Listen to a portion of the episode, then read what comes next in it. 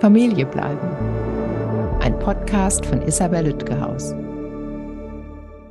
Hallo, herzlich willkommen. In dieser Folge sprechen wir über wichtige rechtliche Fragen rund um eine Trennung mit Kindern, insbesondere in Bezug auf die gemeinsame Familienwohnung. Mein heutiger Gast ist Jens Christian Göke, Rechtsanwalt mit Schwerpunkt Familienrecht und Mediator aus Berlin. Herr Göke und ich haben uns vor ein paar Jahren kennengelernt im Rahmen eines internationalen Trennungsfalls. Ich war die Mediatorin und er vertrat einen Elternteil und fiel mir dabei durch seine ruhige und lösungsorientierte Herangehensweise auf. Hallo, Herr Göke. Schön, dass wir uns wiedersehen. Ja, hallo, Frau Lüttgaus. Schön, Sie zu sehen. Ich freue mich sehr, dass Sie hier sind. Ich hatte schon im Intro erzählt, dass wir uns aus einem internationalen kind Kindschaftskonflikt von vor einigen Jahren kennen und ich damals schon ihre lösungsorientierte Art sehr mochte, die wirklich geholfen hat. Ja, deswegen, danke schön. deswegen wollte ich sie unbedingt in meinem Podcast haben. Und ich würde gern anfangen bei einer für mich typischen Situation. Ich hatte ja lange ähm, diese Familiensprechstunde mhm. und da kamen oft Väter oder Mütter und erzählten mir, ich lebe mit meinem Partner, meiner Partnerin in einer Wohnung. Wir haben zwei Kinder, sagen wir jetzt mal. Ja. Ähm, ich möchte mich trennen oder er, sie möchte sich trennen. Ich bin total verunsichert. In Berlin eine Wohnung zu finden, schwierig. Ich weiß mhm. gar nicht, soll ich ausziehen? Muss ich ausziehen? kann ich dem anderen Wie ist sagen. da die Rechtslage? Genau, kann ich dem anderen sagen, er muss ausziehen, was ist mit den Kindern? Also tausend Fragen, ja, die ich ja. als Mediatorin ja nicht beantworte. Und ähm, aber Sie beantworten können als Rechtsanwalt. Ja, also die Situation ist tatsächlich häufig, weil Sie genau eben da ansetzen, wo das Problem ist. Man hat erstmal eine gemeinsame Wohnung, man hat gemeinsame Kinder, man hat halt eben aber auch eine Paarebene, die gerade anscheinend in einer Krise ist oder auch tatsächlich ähm, zu einer Trennung führen kann. Und ähm, dann muss man seine Lebensgestaltung ähm, neu an eingehen und sich fragen, wie kann ich jetzt einen Neuanfang gestalten? Und äh, dieser Prozess zwischen der Beziehung einerseits und dem Neuanfang andererseits, der braucht ja so eine gewisse Phase. Das ist so eine Metamorphose von dem einen äh, Zustand in den anderen. Und da sind genauso Fragen wichtig, wie gehe ich jetzt eben in eine Trennung innerhalb der Wohnung um? Und ähm, ich glaube, was erstmal ganz wichtig ist, sich zu vergegenwärtigen, es gibt keine schnelle Lösung. Es gibt nicht eine Lösung in der Art, du hast jetzt die Wohnung zu verlassen und ich habe die Kinder und bitte zahl Unterhalt. Solche schnellen Lösungen sind eher dann Ausdruck von einem ganz starken äh, Konflikt, wo meistens sehr schnell auch Gerichte involviert sind und es zum Glück eher die, ich will nicht sagen die Ausnahme ist, aber trotzdem die meisten Paare es schon schaffen, kooperierende Lösungen zu finden, um ähm, eben auch diese Fragen zu klären, wie man jetzt sich innerhalb einer Wohnung trennen kann. Also erstes, erster Fokus ist ganz klar, beide haben erstmal ein Nutzungsrecht an der Wohnung. Keiner kann den einen einfach rausschmeißen oder kann ein neues Schloss einsetzen. All diese Dinge sind äh, nicht möglich. Da würde dann der andere, der davon geschädigt ist, sofort die Möglichkeit haben, auch gerichtlichen Rechtsschutz zu bekommen. Darf ich also da gleich eine Frage einstellen? Ja, bitte. Macht es da einen Unterschied, ob beide im Mietvertrag stehen oder nur einer von beiden? Nee, beide sind erstmal ja in dieser Wohnung und haben ihr Nutzungsrecht. Selbst wenn jetzt nur einer Alleinmieter ist, kann er nicht eben den anderen einfach vor die ah, Wohnung setzen, genauso wie ein Vermieter das nicht könnte. Dementsprechend kann auch das, wenn man Alleinmieter ist, nicht einfach er entscheiden sein, den anderen Partner rauszusetzen. Das ah, geht also okay. also nicht. Mhm. Und insofern ähm, ist dann die Frage, was macht man mit der Situation? Ähm, man muss in den Dialog treten, wie, wer könnte eventuell ausziehen? Das ist einfach eine Aufgabe, die das Paar miteinander leisten muss. Und in dieser Phase, bis es zu einem Auszug kommt, ist natürlich die Frage, wie man eine Situation innerhalb der Wohnung gestalten kann. Weil da ist natürlich wichtig, dass man erkennt, man muss weiterhin die Kinder betreuen. Man ist räumlich eben beschränkt und muss sich die Frage stellen, wie kann man die Lebensverhältnisse so gestalten, dass es konfliktarm bleibt? Weil ansonsten kann durch eine Eskalation des Konfliktes es zu diesen Situationen kommen, die in der Trennung zu vermeiden sind. Entweder, dass die Kinder darunter leiden, dass halt eben das Kindswohl gefährdet ist, oder dass es zu einer Gewalt kommt. Und das darf nicht passieren. Wenn es dazu kommt, dann ist auch ziemlich schnell wieder der Schritt zu den Gerichten gegeben. Aber da wollen wir erstmal noch nicht hin, sondern wir wollen uns erstmal die Frage stellen, innerhalb der Wohnung, was kann man also da machen? Wenn man verheiratet ist, kann man ein bisschen schon den Blick auf das Scheidungsverfahren setzen und sagen, okay, innerhalb von einem Jahr besteht ja die Möglichkeit, dann auch einen Scheidungsantrag zu stellen. Und da muss man dann vortragen können, dass man innerhalb der Wohnung zwar noch gelebt hat, aber getrennt war von Tisch und Bett, wie es so heißt. Und das bedeutet, man muss halt eben die Wohnsituation so gestalten, dass man halt eben tatsächlich sich wandelt in eine Zweck-WG. Ähm, das bedeutet, keine gemeinsamen Versorgungsleistungen mehr zueinander zu erbringen, kein gemeinsames Wirtschaften mehr und natürlich auch eine gewisse räumliche Teilung. Also eine Eltern-WG praktisch. Richtig, exakt. Mhm. Und das heißt auch entsprechend eben das zu leben. Ähm, und wenn man das noch irgendwie flankieren möchte, wenn man das Bedürfnis hat, das irgendwie zu manifestieren, dass man jetzt nun als eine getrennte Eltern-WG lebt, dann kann man sich das in einer Art Bestätigung schriftlich geben, dass man nun ab diesem Datum entsprechend ähm, getrennt lebt. Das ist jetzt nicht eine Voraussetzung nachher für den Scheidungsrichter, dass man dort irgendwelche Nachweise vorlegen muss, wenn es nicht von dem anderen bestritten wird. Da reicht es eben aus, dass beide den Trennungszeitpunkt bestätigen füreinander. Aber manchmal haben die äh, Betroffenen halt eben ja so ein Bedürfnis, irgendwo es festzumachen, dass man jetzt nun miteinander getrennt lebt. Das wäre dann eben eine Möglichkeit. Aber wichtig in der räumlichen Trennung also innerhalb der Wohnung keine gemeinsamen Versorgungsleistungen, äh, klassische, wie Sie es gerade passend nannten, halt eben eine Eltern-WG, weil man bleibt ja neben dem Paar, die Paarebene trennt sich, aber die Elternebene ist eben unkündbar. Und die Elternebene bleibt. Und dementsprechend, wenn Kinder im Haushalt sind, muss man halt eben auch sich Gedanken machen, wie man eben diese Betreuung innerhalb der gemeinsamen vier Wände gut leisten kann. Und da ist es sicherlich sehr hilfreich, aber das kennen Sie auch aus Ihrer Praxis. Je mehr Absprachen da sind, ist ähm, Klarheit in beiden äh, Elternteilen, wer wann welche Verantwortung hat. Also ich plädiere da immer für Transparenz, damit halt eben nicht ähm, unterschiedliche Wahrnehmungen nachher zu verschiedenen Bewertungen der Elternebene kommen. Da finde ich es eben ganz wichtig, dass man trotz Trennung die Paarkonflikte versucht schnell zu überwinden, um auf der Elternebene in eine gute Kooperation Informationen zu kommen. Da fand ich jetzt ein paar ganz äh, spannende und wichtige Dinge dabei. Einmal fand ich das interessant zu sagen, lass uns aufschreiben, wann das Trennungsjahr begann. Kann ja, ja. sein, dass jemand das äh, später äh, anders in Erinnerung hat und da hängen ja einige Dinge dran, zum Beispiel die Scheidung und zum Beispiel Richtig. für den, der mehr Geld verdient, auch äh, in Sachen Unterhalt einige. So können wir gern später noch bei Finanzen drüber sprechen. Genau, genau. Mhm. Und, und Sie sagen auch, ein, ein so eine Art WG-Vertrag könnte auch sinnvoll sein, in dem auch geregelt ist, wie leben wir als Familie, als getrennte Eltern, aber Familie unter einem Dach weiter. Also wer, wer ist wann für die Kinder zuständig, vielleicht weniger gleichzeitig als früher, sondern jeder, jeder hat so seine festen Zeiten, sowas in der Art? Ja, weil der entscheidende Punkt ist ja, dass der Auszug ja auch für viele erstmal irgendwie eine Ungewissheit bedeutet. Die, ne, die Trennung ist erfolgt und äh, beide ringen darum, auszuziehen, wer auszuziehen hat und wie die Lebenssituation weiter sein soll. Und der Auszug kann auch Angst machen, ne, weil es eine gewisse Ungewissheit.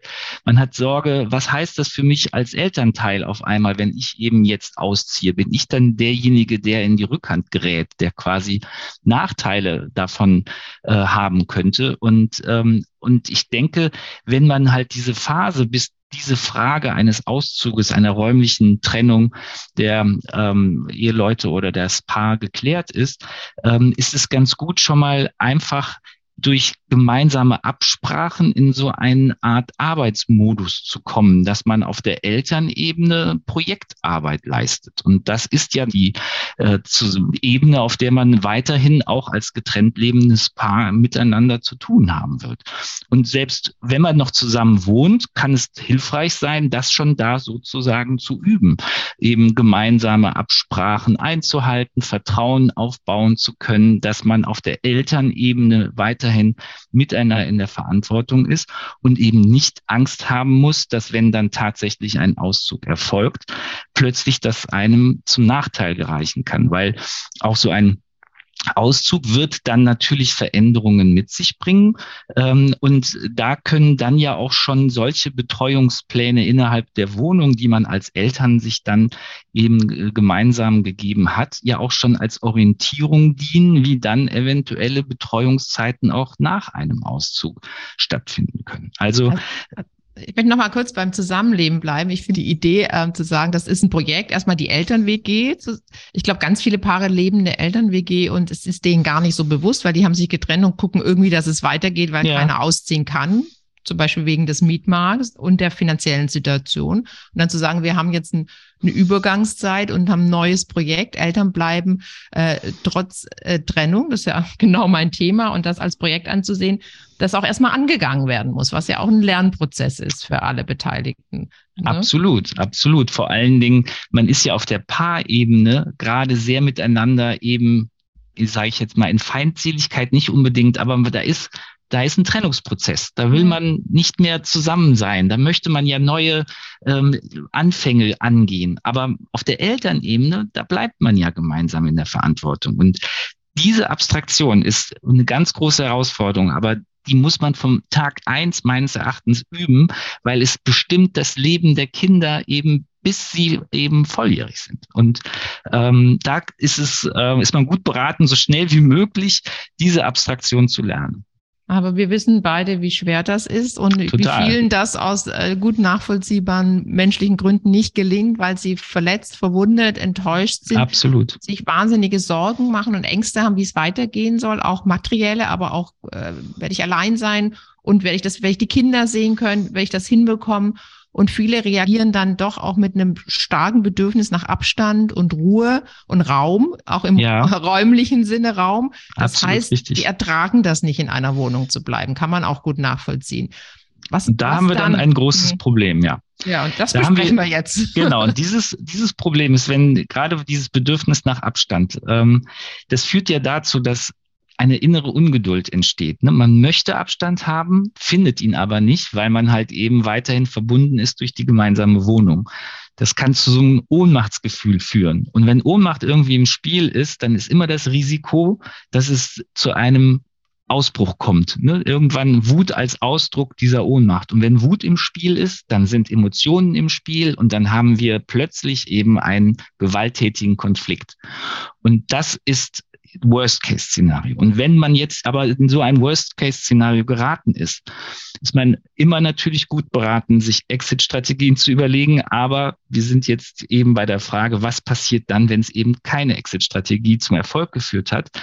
und es zu häuslicher Gewalt gekommen ist. Und da ist dann natürlich der erste Schritt sofort die Polizei rufen bei häuslicher Gewalt, weil die Polizei eben erstmal intervenieren kann. Sie kann die beiden Beteiligten auseinanderhalten. Die Polizei ist nach meiner Erfahrung auch da sehr gut geschult, um eben schnell die Situation zu ergreifen. Die trennen die beiden und werden sie erstmal getrennt, entsprechend eben darüber befragen, was passiert ist. Und dann ist die Frage, wie die Gewaltsituation vor Ort eingeschätzt worden ist von der Polizei. Und die werden dann in der Regel eine Wegweisung für zwei Wochen ähm, anordnen können. Das ist dann eine polizeiliche Maßnahme, die dann erfolgt, um halt eben die häusliche Gewalt vor Ort äh, lösen zu können. Und wenn dann einer von den beiden erst einmal weggewiesen ist, hat der natürlich ähm, ein ganz große Herausforderung, weil er darf die eheliche Wohnung für zwei Wochen nicht betreten.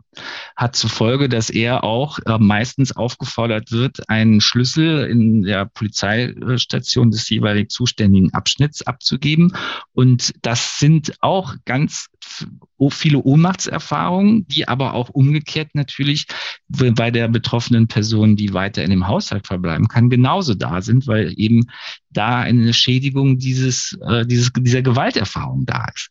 Ähm, wenn dann aber erst einmal die häusliche Situation für zwei Wochen aufgelöst worden ist, indem man halt sagte, okay, hier besteht jetzt kein Recht mehr, diese Wohnung zu betreten, muss derjenige, der halt eben weiterhin in der Wohnung sein muss, meistens wegen der Kinder oder weil er auch diese Gewalterfahrung hatte, innerhalb von zwei Wochen einen Antrag beim Familiengericht stellen auf Wohnungszuweisung. Und diese Wohnungszuweisung eben mit einer eidesstattlichen Versicherung ähm, begründen und belegen, in dem die Gewalterfahrung dann dargestellt wird, so dass dann eben das Gericht auch anhand dieser eidesstattlichen Versicherung ähm, eine Sachverhaltsgrundlage hat, auf der dann eine Wohnungszuweisung auch über diese zwei Wochen hinaus erfolgen kann.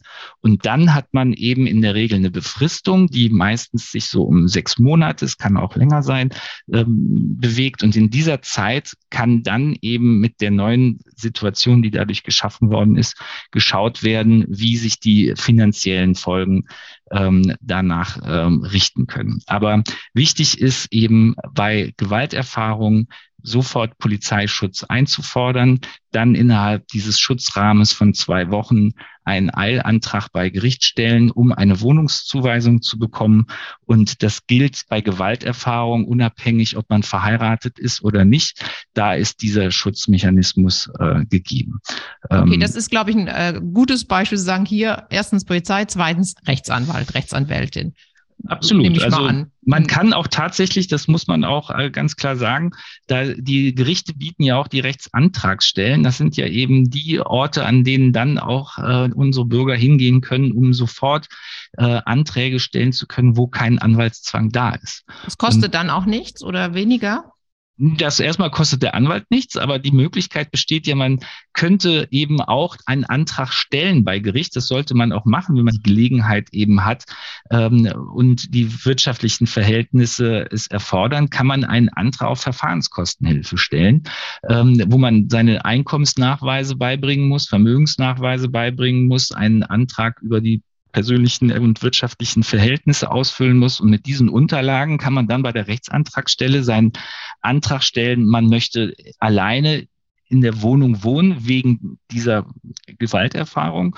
Und die Gerichtskosten, die damit einhergehen, die auch nicht hoch sind, aber trotzdem, sie sind da, ähm, mit Verfahrenskostenhilfe abfedern müssen. Und ähm, da kann man dann auch sagen, ich würde auch gerne einen Anwalt beigeordnet bekommen ähm, und äh, dann noch eine an, einen Antrag zusätzlich stellen, einen Anwalt zum Verfahrenskostenhilfeantrag beigeordnet zu kriegen.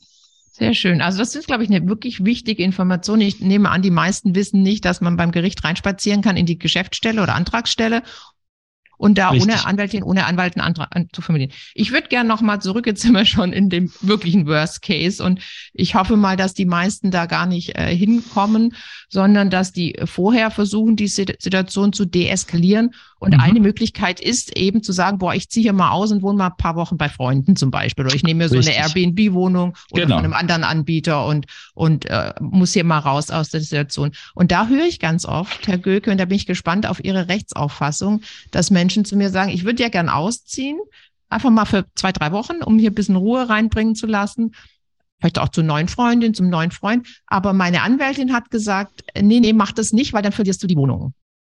Was ist da Ihre Rechtsauffassung dazu? Also ist, naja, ist ein Nachteil sozusagen, des, den Wohnraum zu verlassen? In, impliziert man dann zu sagen, ich will hier gar nicht wohnen, der andere kann die Wohnung haben? Naja, die, der Punkt ist, was man ja dann machen müsste, ist, man ist ja erstmal nicht mehr in der Wohnung drin. Und sobald im Familienrecht, sage ich mal, sich gewisse Verhältnisse etablieren, bekommen die halt eine Sogwirkung. Ne? Das ist so ein Zustand, der wieder dann die Karten neu mischt. Ähm, wenn man dann halt aus der Wohnung ist, muss man dann eben innerhalb von sechs Monaten auf jeden Fall eine ernsthafte Rückkehrabsicht ähm, mitteilen und diese belegen damit man halt nicht sein Nutzungsrecht endgültig für die Zeit der Trennung verliert. So, das heißt, erstmal ist man schon in Zugzwang. Man muss innerhalb von sechs Monaten eben diesen vorläufigen Zustand wieder aktiv ändern und dann bei Gericht, wenn der andere nicht bereit ist, wieder eine gemeinsame Zweck-WG zu gründen, bei Gericht den Antrag stellen, dass entgegen desjenigen, der gerade in der Wohnung ist, man selber besser geeignet ist oder sagen wir mal Gründe hat, in diese Wohnung wieder reinzukommen. und müsste halt dann vortragen, dass es halt eben eine unbillige Härte wäre, ähm, wenn jetzt nun ähm, ähm, er nicht diese Situation, in der er gerade ist, ähm, auflösen könnte durch einen Rückzug. Und das wird sehr schwer zu argumentieren. Meistens finden dann ja auch schon ähm, gewisse Gewohnheiten wieder statt, dass Kinder im Haushalt sich halt an die Situation gewöhnen, dass der andere nicht da ist und man einen Betreuungsplan aufbaut. Also die Rückkehrsituation ist schon schwieriger als eben ein Prozess, der gerade stattfindet, zu versuchen, moderiert aufzulösen. Aber zwei, drei Wochen zu Freunden ziehen, um mal ein bisschen Ruhe reinzubringen, das ähm ja, ist, äh, wenn dann der andere nachher eben auch ähm, annimmt, dass es für zwei, drei Wochen ein gewisser Rahmen war, in dem man versucht, zu Ruhe reinzubringen und dann wieder gemeinsam Lösungen zu suchen, dann ist das auch ein probates Mittel.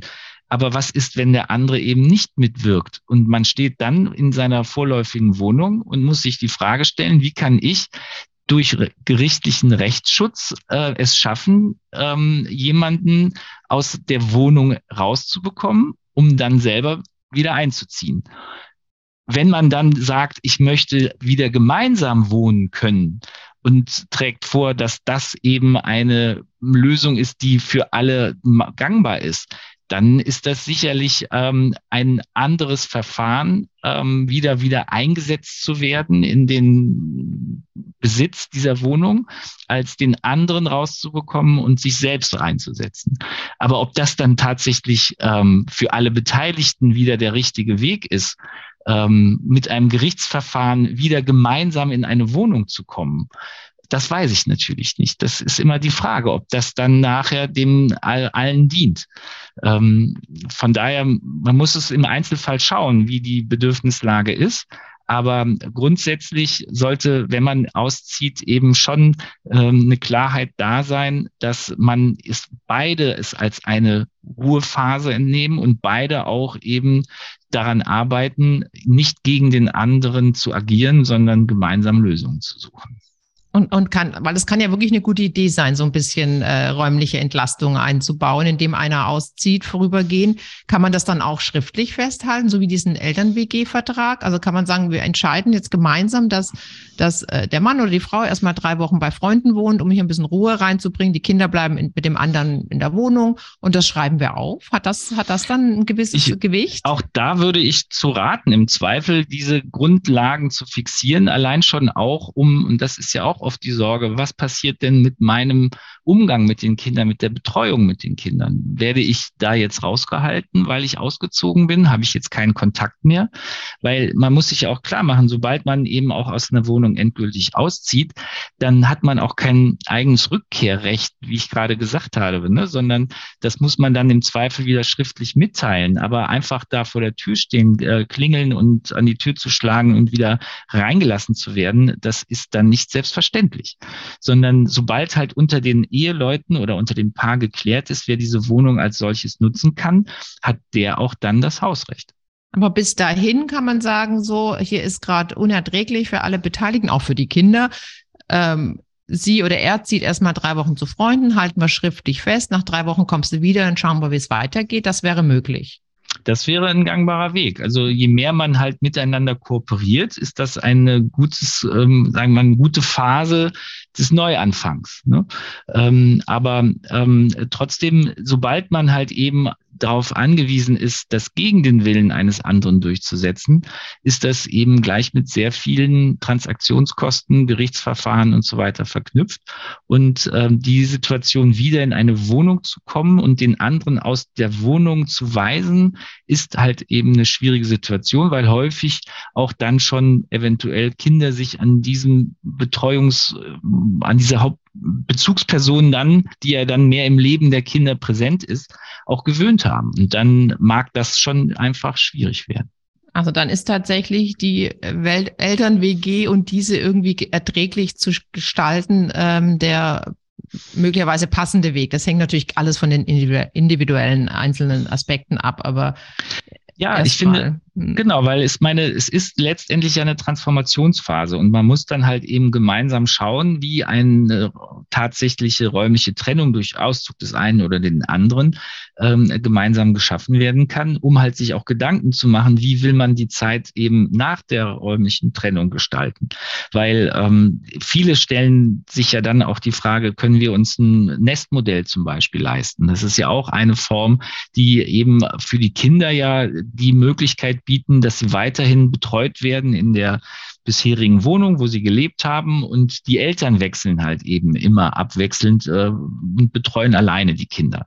Das ähm, ist für die Kinder der geringste Eingriff in ihrer Lebenswelt durch eine Trennung, aber gleichzeitig ist es für die ähm, Erwachsenen natürlich eine große Herausforderung, weil sie im Zweifel drei Wohnungen brauchen. Neben der gemeinsamen Wohnung, in dem die Kinder leben, jeweils einzelne Ausweichwohnungen. Ähm, aber es kommt in meiner Praxis durchaus vor, dass halt eben in dieser Transformationsphase sich Eltern dieser Verantwortung stellen und sagen, wir versuchen so eine Lösung zu finden. Ähm, wenn man diese Möglichkeiten nicht hat, dass man drei Wohnungen finanzieren kann, aber gleichzeitig so eine paritätische Betreuung versuchen möchte, dann ist natürlich die Herausforderung, wie man ein Wechselmodell gestalten kann. Das ist auch ähm, eine Besonderheit, weil man auch kindgerecht schauen muss, wie die entsprechenden Abstände der jeweiligen Betreuungsanteile sein sollen soll. Ist das eine Woche Woche, dass die Wechsel halt eben nur einmal in der Woche stattfinden? Sucht man sich ein Modell zwei Tage, zwei Tage, drei Tage aus. Also ähm, das ist auch dann eben ähm, gerade was die Kinder angeht, eine Herausforderung zu suchen, was da für die Kinder gerade ein gutes Modell ist.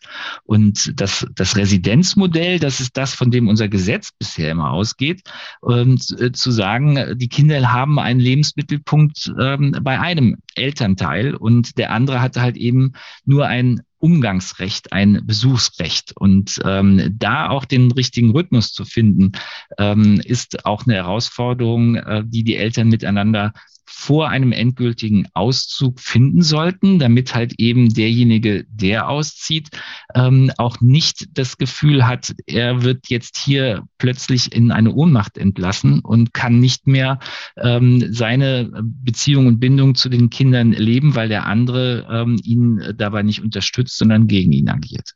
Also die frisch getrennten Eltern, die gemeinsam in einer WG wohnen, was schon wirklich anspruchsvoll ist, haben dann noch die zusätzliche sehr anspruchsvolle Aufgabe, sich zu überlegen, wie geht's mit uns als Familie weiter? Wann ist welcher Elternteil wie für die Kinder zuständig? Ähm, das möchte ich ganz äh, ausführlich gleich mit Ihnen besprechen, weil das natürlich eines der Hauptthemen ist, auch eine der Hauptsorgen beider Elternteile, das äh, mehr Umgang pflegenden und oft auch das weniger Umgang pflegenden, falls es da ein Ungleichgewicht gibt, wie bei den meisten Familien noch. Nochmal zurück zur Wohnung. Ich bin immer noch in der Wohnung. Ja. Einigen die sich irgendwie drauf, dass einer auszieht. Das ist ja schon ein ganz, ganz schwerer Schritt, weil die Person, die auszieht, das Gefühl hat, ich gebe mein Zuhause auf, aber auch, falls die Kinder nicht mit ausziehen, ich verliere ein Stück weit wenn es nur für einen Moment ist, verliere ich ein Stück weit diese Nähe zu den Kindern, diese Natürlichkeit, dass jeden Morgen sitzen die halt am Frühstückstisch, wenn ich, wenn ich auch am Richtig. Frühstückstisch sitze. Aber angenommen, die einigen sich darauf, bevor wir jetzt zu Umgang kommen und auch zu Sorgerecht, noch die Frage, wie geht's dann weiter? Also angenommen, es ist eine Mietwohnung, muss ich dann dem Vermieter Bescheid geben? Wenn ja, wer muss das machen? Der, der auszieht, weil der zieht ja aus und der andere zahlt vielleicht die Miete nicht mehr. Also muss ich dem Vermieter was sagen? Ähm, wie, wie ist es bei Eigentumswohnungen? Da habe ich noch so ein paar Fragen, mhm. bevor wir zum Umgang kommen. Ja, ja. Also ähm, grundsätzlich ist es so, dass man ja, wenn wir die Konstellation haben, beide haben den Mietvertrag unterschrieben, sind beide halt auch eben gegenüber dem Vermieter in der Haftung, was jetzt Mietschulden angeht oder überhaupt Mietzahlungen angeht. Das bedeutet also, man bleibt erst einmal selbst mit einem Auszug in der Trennungsphase weiterhin Vertragspartner vom Vermieter. Wenn dann derjenige, der ausgezogen ist, eben nicht mehr in diesem Vertrag sein will, hat er eben zwei Möglichkeiten. Die eine ist, dass er gemeinsam mit seinem bisherigen, also mit dem Ehegatten oder mit dem Partner entsprechend und dem Vermieter versucht, einen Aufhebungsvertrag so zu gestalten, dass er entlassen wird und der Verbleibende in der Wohnung einen neuen Mietvertrag bekommt. Da ist aber immer das Risiko, dass dann der Vermieter sagt, können wir gerne machen, aber ich will erstmal nochmal Einkommensnachweise sehen von dem verbleibenden äh, Mieter und ich möchte halt eben im Zweifel eine Mieterhöhung oder irgendeine finanzielle Situation gestalten, die halt eben sich zu der bisherigen Situation nachteilig gestalten kann. Ähm, aber das wäre die Möglichkeit, in der Trennungsphase schon aus diesem Mietvertrag rauszukommen. Wenn das aber nicht der Fall ist, weil man nicht zu einer Lösung kommt, dann ähm, ja oder der Vermieter sagt, wieso ich habe zwei zwei Menschen, die mir Miete zahlen und der eine hat vielleicht gar nicht so viel Geld. Warum soll ich das machen? Das ist wie bei einer Bank mit dem Darlehen. Das machen die auch nur sehr ungern. Richtig, also das hängt mhm. tatsächlich eben auch von äh, dem kaufmännischen Verhalten des Vermieters ab, wie er mhm. da mit der Situation umgeht. Ähm, wir haben aber dann trotzdem die Situation in einem ähm, Scheidungsverfahren ähm, oder grundsätzlich ähm, die Möglichkeit mit der Scheidung eine Überlassungserklärung zu äh, gestalten. Das heißt, die wohlgemerkt geht das nur bei Eheleuten die Eheleute können halt eben eine Erklärung abgeben, dass einer der Eheleute weiterhin nach der Scheidung die Wohnung für sich alleine nutzen soll. Und wenn das beide unterschreiben, können diese Erklärung gemeinsam mit dem Scheidungsbeschluss der rechtskräftig sein muss, an den Vermieter geschickt werden. Und just in dem Moment, wo diese Erklärung und der rechtskräftige Beschluss dem Vermieter zugeht, in dieser logischen Sekunde ist der eine Ehegatte aus dem Mietvertrag entlassen und der andere Ehegatte nur noch alleiniger Vertragspartner. Zwar hat dann der Vermieter die Möglichkeit, eine Kündigung zu erklären, aber das nur aus einem wichtigen Grund. Das heißt, es ist in der Regel so, dass dadurch der Bestand des bisherigen Ehegatten in der Wohnung geschützt wird und eben der andere Ehegatte ohne die Mitwirkung des Vermieters aus dem Mietvertrag entlassen werden kann. Das ist aber erst mit Rechtskraft der Scheidung. Das heißt, für die Trennungsphase ist eben erstmal keine Möglichkeit eben gegeben, den Mietvertrag zu ändern, sondern da ist eher dann die Frage, wie die Eheleute unter sich die Mietzahlungen regeln, weil derjenige, der dann entscheidet, dass er auch weiterhin in der Wohnung ist, und bleiben möchte und eben nicht ausziehen will, der muss in dem Moment, wo er diese Entscheidung für sich getroffen hat, dann auch die Miete im Innenverhältnis alleine tragen und den anderen quasi von Ansprüchen des Vermieters freistellen. Also das gilt nur bei verheirateten Paaren, es gilt nur bei rechtskräftiger Scheidung, bis dahin nicht und bei unverheirateten sowieso nicht. Und der Vermieter kann aber bei rechtskräftig geschiedenen Paaren nichts dagegen machen. Ein wichtiger Grund ist nicht eben die der Umstand, dass ein, ein Mieter wegfällt, sondern das müssen genau. andere Gründe, Gründe Exakt. sein. Okay. Genau. Das ist gut zu wissen. Aber Paare, die nicht verheiratet sind oder noch nicht geschieden, äh, müssen einen internen Weg finden. Also, dass der eine dann entweder noch mitträgt und das eine Art Unterhalt ist, kann ja manchmal auch sinnvoll sein, oder dass sie im Innenverhältnis sich da irgendwie absichern, versuchen. Genau, also das Prinzip der Freistellung gilt weiterhin, aber die Frage ist ja für denjenigen, der gegangen ist, ob er irgendwann einmal aus dem Mietvertrag entlassen wird. Und da haben wir dann die Situation, dass eben bei unverheirateten Paaren es quasi ja kein ehelicher Schutzmechanismus, der dort greift, sondern da besteht dann die Möglichkeit, lediglich den anderen auf Mitwirkung zu einer Kündigung zu verklagen. Und ähm, das ist dann eine Situation, die man auch eben in der Gesamtwertung sehen muss, ab wann eben dann auch man ein, einer Kündigung mitwirken muss, weil man muss ja, wenn man beide einen Mietvertrag unterschrieben haben, müssen auch beide die Kündigung unterschreiben. Hm. So, jetzt gehen wir davon aus, die haben sich irgendwie geeinigt. Ähm, ach ja, nee, sie, wir haben noch nicht besprochen, äh, wie ist es denn bei Eigentumswohnungen? Also angenommen, ich habe eine Eigentumswohnung, es gibt zwei Möglichkeiten, wir haben die gemeinsam, ob verheiratet mhm. oder unverheiratet, und die andere Möglichkeit ist, die gehört dem einen und der andere ist äh, Mitnutzer. Meistens ja nicht mal ein Mietvertrag, sondern ist einfach äh, Mitnutzer. Wie ist es denn im Falle einer Eigentumswohnung? Was ist da anders? Naja, im Falle einer Eigentumswohnung ähm, haben wir erst einmal ähm, die Situation, dass in der Regel ja noch Kreditverbindlichkeiten gemeinsam mhm. bedient werden, wenn wir Miteigentum sind. Das ist eine Situation, die Berücksichtigung finden muss. Und wir haben natürlich Eigentum, was genutzt wird. Und einer der Ehegatten, der dann weicht, ist ja derjenige, der sein Eigentum nicht mehr nutzen kann, sondern er überlässt es dem anderen zur Nutzung. Und äh, da haben wir dann einen äh, finanziellen Lastenausgleich Ausgleich dieses Ungleichgewichtes äh, in der Regel über den Unterhalt. Dass halt, wenn dann Unterhalt gefordert wird, derjenige, der in der Wohnung bleibt, sich eine Art Wohnwertvorteil anrechnen lassen muss.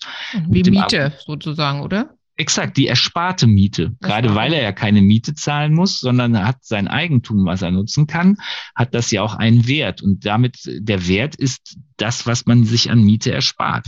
Und dann sagt derjenige, der in der Wohnung bleibt, ja, Moment mal, aber diese Wohnung ist so groß, dass ähm, ich die eigentlich für mich alleine ja gar nicht in dieser Größe nutzen würde. Und da greift dann so ein Gedanke, dass es ähm, halt eben eine, man nicht die objektive Marktmiete in dem ersten Jahr der Trennung ansetzen kann. Also man würde sich eine Vergleichsmiete ähm, überlegen und die dann auf die Quadratmeterzahl äh, umsetzen, sondern man würde halt sich fragen, naja, wie viel würdest du denn jetzt, wenn du ausziehen würdest, auf dem Mietmarkt für eine angemessene Wohnung einer Einzelperson mit Kinderbetreuung in diesem Umfang ähm, dann anmieten und wie viel würde die kosten? Und das würde man quasi dann als ähm, Miete ansetzen, äh, um diesen Wohnwertvorteil zu definieren. Und dann, wenn aber die Ehe gescheitert ist, was das Gesetz nach einem Jahr ansieht, weil dann kann man ja auch einen ähm, Scheidungsantrag stellen, dann würde die objektive Marktmiete herangezogen werden, die dann auch weiter höher liegt. Gegenrechnen kann man natürlich die finanziellen Belastungen, Zins und Tilgung, die halt eben ähm, anfallen in der Zeit. Ne? Also das darf nicht dazu führen, dass man jetzt das außen vor lässt. Aber da ist dann die Frage, wie das auch die Eheleute untereinander aufteilen. Ne? Wer übernimmt weiterhin Zins und Tilgung, wer bleibt in der Wohnung und da müssen diese jeweiligen äh, Positionen entsprechend ähm, eingestellt werden bei der Unterhaltsberechnung, um da diesen ähm, monetären Wert der Nutzung des Eigentums ausgleichen zu können. Aber bei Eigentumswohnungen gilt dasselbe wie bei Mietwohnungen. Nur weil mir die Wohnung gehört, kann ich nicht den anderen vor die Türe setzen, sagen, jetzt hast du jahrelang genau. hier kostenlos mitgewohnt. Da waren wir noch ein paar. Jetzt hast du ja eine neue Partnerin, neuen Partner. Jetzt reicht's raus. Das geht nicht. Das geht nicht. Man muss natürlich bedenken, das findet aber Berücksichtigung in so einer Interessensabwägung, mhm. wenn das Gericht damit konfrontiert wird. Ne, weil es ist nun mal allein Eigentum. So, ne? Und dann ist dann die Frage, wie lange gilt quasi noch so eine Art Solidaritätsgedanke, um in diesem Alleineigentum entsprechend ähm, das äh, einzubeziehen bei der Bewertung, wer dort in dieser Immobilie bleiben kann. Also wir sehen, äh, rund um Wohnung und Wohnraum und Zusammenwohnen oder nicht Zusammenwohnen gibt es einige rechtliche Aspekte, die zu beachten sind. Abschließend dazu, bevor wir noch kurz ähm, über Sorgerecht und Umgang reden, ähm, haben Sie so ein paar Parameter für die, die uns zuhören? Ab wann ist es sinnvoll, sich rechtsanwaltliche Hilfe zu suchen? Erstmal zur Information, aber vielleicht auch zur Vertretung und was kann man auch äh, alleine regeln und ergoogeln und äh, sich zusammenreimen? Wo sind denn da Grenzen, wo Sie sagen, nee, da mhm. ähm, kann zu viel schiefgehen, da wäre es besser, entweder Geld in die Hand zu nehmen oder eine kostenlose Rechtsberatung, da gibt es ja auch Möglichkeiten, einzuholen. Naja, also grundsätzlich denke ich, dass ganz klar sein muss, dass ähm, Elternebene immer gut beraten ist, sich Hilfe zu holen, wenn man merkt, dass man da an Belastungsgrenzen kommt. Das ist dann eben tatsächlich eine Erziehungs- und Familienberatung, dass man da weiterhin im Dialog bleibt und nicht anfängt, gegeneinander zu agieren. Man muss auch im Rahmen einer Trennung den gemeinsamen Blick auf die Kinder eben bewahren. Und das ist eben auch eine Herausforderung. Gerade, wie Sie ja eingangs auch sagten, da ist auf der Paarebene so ein Wunsch nach Abstand, aber auf der Elternebene bleibt man halt eben zusammen als Eltern. Also da ist die Beratung über eine Erziehungs- und Familienberatung immer gut. Eine Rechtsberatung ist dann meistens für finanzielle Angelegenheiten ein Thema, weil man sich genau dann auch eben fragt, wenn ich meinen Neuanfang gestalten will, muss ich ja gucken, welche Ressourcen habe ich und wie sieht dann eben die Möglichkeit aus, ähm, eventuell Trennungsunterhaltsansprüche geltend zu machen, Kindsunterhaltsansprüche geltend zu machen. Wie sieht es nachher aus im Rahmen einer Vermögensauseinandersetzung, Wenn dann eben eine Scheidung ansteht. Und das sind so Bereiche, da macht es schon Sinn, weil ähm, da kann es auch Geld kosten, erst äh, sich später eine Beratung einzuholen, in der Art, dass zum Beispiel Trennungsunterhalt wird oder überhaupt Unterhaltsansprüche. Aber bei Trennungsunterhalt ist es eben meistens dann auch besonders, weil das eine neue Situation ja ist, dass man halt eben erst, wenn man den anderen Ehegatten aufgefordert hat, nachweislich entweder Auskunft über seine Einkommen- und Vermögenssituation oder ihn mit einem Unterhaltsbetrag in Verzug gesetzt hat, ab Zugang dieses Schreibens kann man erst dann den Unterhalt verlangen. Und wenn man halt eben mit dieser rechtlichen Voraussetzung allzu lange zuwartet, weil man glaubt, Lösungen noch zu finden, dann kann das nachher für jeden Monat, wo diese Aufforderung nicht erfolgt ist, Geld bedeuten, dass man nachher nicht mehr rückwirkend verlangen kann. Also Sie sagen, äh, wenn es um Finanzen geht, ähm, rechtsanwaltliche Hilfe einzuholen, kann Sinn machen, sonst kann es teuer werden, weil man Geld verliert, weil man erst Zeit verliert und dadurch dann äh, Geld verliert, weil es nicht äh, komplett rückwirkend geht. Jetzt ist äh, Wohnraum ja vor allem in Großstädten auch ein extrem großer finanzieller Faktor von Familien. Ab wann würden Sie, wenn es um die Wohnung geht, sagen, hier ist hier besser rechtsanwältlich beraten oder gar eine Vertretung holen? Und wann kann man erstmal versuchen, das alleine hinzubekommen. Also wann verschenkt man sich was, wenn man nicht schnell eine gute Regelung findet und wann ist es ein Prozess, der eben Zeit braucht und auch ähm, man sich die Zeit nehmen sollte in, in der Einvernehmlichkeit auch mit. Ja, ich glaube, dass also Partner. grundsätzlich ist, je früher man einfach einen Überblick bekommt über die Möglichkeiten, die das Recht bietet oder über die Möglichkeiten, die man durch gemeinsame Kooperation versuchen muss zu gestalten, je früher man darüber einen Überblick bekommt, desto besser besser. Je mehr man also Informationen hat, desto besser. Und je mehr man gemeinsam mal auf eine Situation schauen kann, weil man eben im Trennungskonflikt ja oft auch einen Tunnelblick hat, ähm, ist es eigentlich grundsätzlich ratsam, je früher man sich anwaltlich beraten lässt, um Lösungen zu, äh, zu suchen, desto besser. Ja, also guter Hinweis. Es gibt ja auch äh, neben äh, Rechtsanwältinnen und Rechtsanwälten auch kostenlose Rechtsinformationsmöglichkeiten für diejenigen, die erstmal jetzt finanziell nicht so gut dastehen und auch äh, nicht zusätzliche Kosten haben möchten, weil die Trennung ja auch schon mit Kosten verbunden ist. Also da kann man auch sich erstmal informieren. Ansonsten, wenn es um Elternthemen geht, bei Familienberatungsstellen, sagen Sie auch zu Recht, ähm, kann ich auch sehr empfehlen Bevor wir jetzt zum Abschluss kommen, würde ich gern mit Ihnen noch ganz kurz über Sorgerecht und Umgang sprechen. Und ich sehe uns jetzt schon dazu eine weitere Folge aufnehmen. ja, sehr gerne. Da ist auch viel drin, äh, was äh, viel auch äh, unklar ist, wie ich merke. Also eins, was schon vielen Menschen unklar ist, und das wäre auch meine letzte Frage erstmal an Sie. Was ist der Unterschied zwischen Sorgerecht und Umgang? Irgendwas mit Kindern hat beides zu tun? Ja, in der Tat. Können Sie so erklären, dass die, die uns zuhören, den Unterschied verstehen können? Naja, also letztendlich sind das äh, Begriffe, die halt eben unser Gesetz weiterhin noch ähm, verwendet, aber es werden Reformen kommen und da sind wir gespannt drauf, was jetzt nun auch die Koalition sich im Herbst nächsten Jahres an Veränderungen im Familien Familienrecht überlegt. Aber grundsätzlich ist das Sorgerecht erst einmal das Recht der Eltern, eben Angelegenheiten der Kinder ähm, zu bestimmen und auch die Kinder nach außen hin zu vertreten. Das heißt also, wir haben nach einer Trennung, haben wir erst einmal die Aufteilung, dass derjenige, der mehrheitlich die Kinder betreut, die Alltagssorge hat. Er entscheidet alle Entscheidungen des Kindes im Alltag, wie lange er das Fernsehen gucken kann, alle Dinge, die halt eben nur die alltägliche Situation betrifft. Dann haben wir eben im Rahmen der gemeinsamen Sorge eben Entscheidungen, die nach einer Trennung von beiden Eltern gemeinsam getroffen werden müssen. Das heißt, einer darf nicht einfach nur sagen, du musst meiner Idee zustimmen, sondern beide Eltern müssen gemeinsam in einem Dialog Entscheidungen ähm, zusammentreffen, Einvernehmen herstellen und entsprechend dann für das Kind gemeinsam diese Entscheidung umsetzen.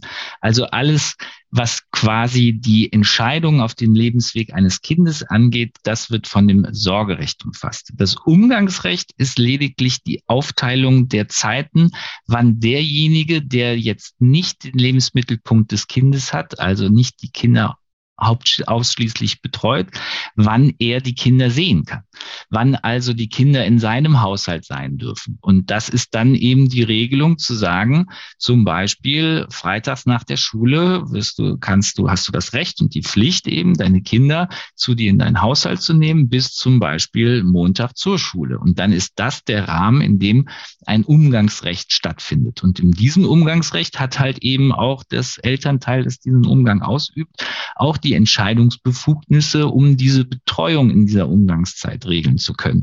Ähm, aber äh, Dinge, die halt eben in, von großer Wichtigkeit und Bedeutung sind, bleiben weiterhin von den beiden Eltern im Rahmen ihrer gemeinsamen Sorge einvernehmlich zu regeln. Also da haben Eltern sich zu einigen und wenn sie sich nicht einigen können, gibt es auch die Möglichkeit, da die Gerichte anzurufen. Ähm, das besprechen wir dann in der weiteren Folge. Also man kann sagen, so rechtliche Entscheidungen für die Kinder, so Schulwahl und ähm, Arztbesuche, Operationen, so Dinge, äh, Wohnsitz auch ähm, und, und vieles mehr ähm, ist äh, Frage des Sorgerechts und Umgang ist die mit den Kindern verbrachte Zeit. In der Zeit natürlich auch trägt der Elternteil oder auch andere, die Kinder betreuen, eine gewisse Verantwortung und haben auch gewisse Entscheidungsbefugnis, wie lange Fernsehen und ob Süßigkeiten genau. und wie viel davon, was ja auch ähm, oft Themen zwischen Eltern sind. Und da ähm, sprechen wir gerne in einer anderen Folge drüber, weil es da natürlich auch ganz viel zu beachten gibt. Also ich habe jetzt mal von Ihnen erstmal ganz viel gelernt zu Wohnungen, Wohnsituationen, Eigentumswohnungen, gemeinsam wohnen, Eltern-WG gründen und auch nochmal den Appell an Geduld kann man eigentlich sagen. Absolut, sagen, ja. Mhm. Versucht nicht nach fünf Sekunden nach der Trennung alles sofort für die nächsten zehn Jahre zu regeln, sondern gewöhnt euch erstmal an diese neue und das muss man einfach zugeben, enorm herausfordernde Situation, jetzt als getrennte Eltern äh, gemeinsam für die Kinder weiterhin da zu sein versucht erstmal innerhalb einer Eltern-WG eine räumliche Trennung hinzubekommen, eine Entlastung dennoch, auch eine zeitliche Entzerrung und äh, das neue Familienmodell zu leben und zu üben und zu gestalten und auch äh, Vereinbarungen zu treffen, ob alleine oder gern auch in der Mediation oder mit anwaltlicher Unterstützung. Und äh, fangt dann von da an an, das langsam weiterzuentwickeln, bis dazu, dass einer auszieht oder eine und dann überlegt wird, wie geht's weiter mit dem Umgang und dann werden auch finanzielle Fragen geklärt äh, werden. Und irgendwann kommt die Scheidung. Und das besprechen wir, Herr Göke, wenn Sie möchten, gerne in einer anderen Folge, weil dazu habe ich auch noch ganz, ganz viele Fragen an Sie. Ja, sehr gerne. Erstmal ganz herzlichen Dank für heute. Gerne. Ähm, ich war gerne und, bei Ihnen Gast. Ach, das freut mich. Und ja, dann bis zum nächsten Mal. Bis Vielen Dank, Herr Göke. Tschüss. Herzlichen Dank an alle fürs Zuhören. Sämtliche Infos gibt's wie immer in den Show Notes. Wenn Ihnen und euch mein Podcast gefällt, gern abonnieren überall, wo es Podcasts gibt. Familie bleiben ist eine nachhaltige Produktion von spatzinderhand.de.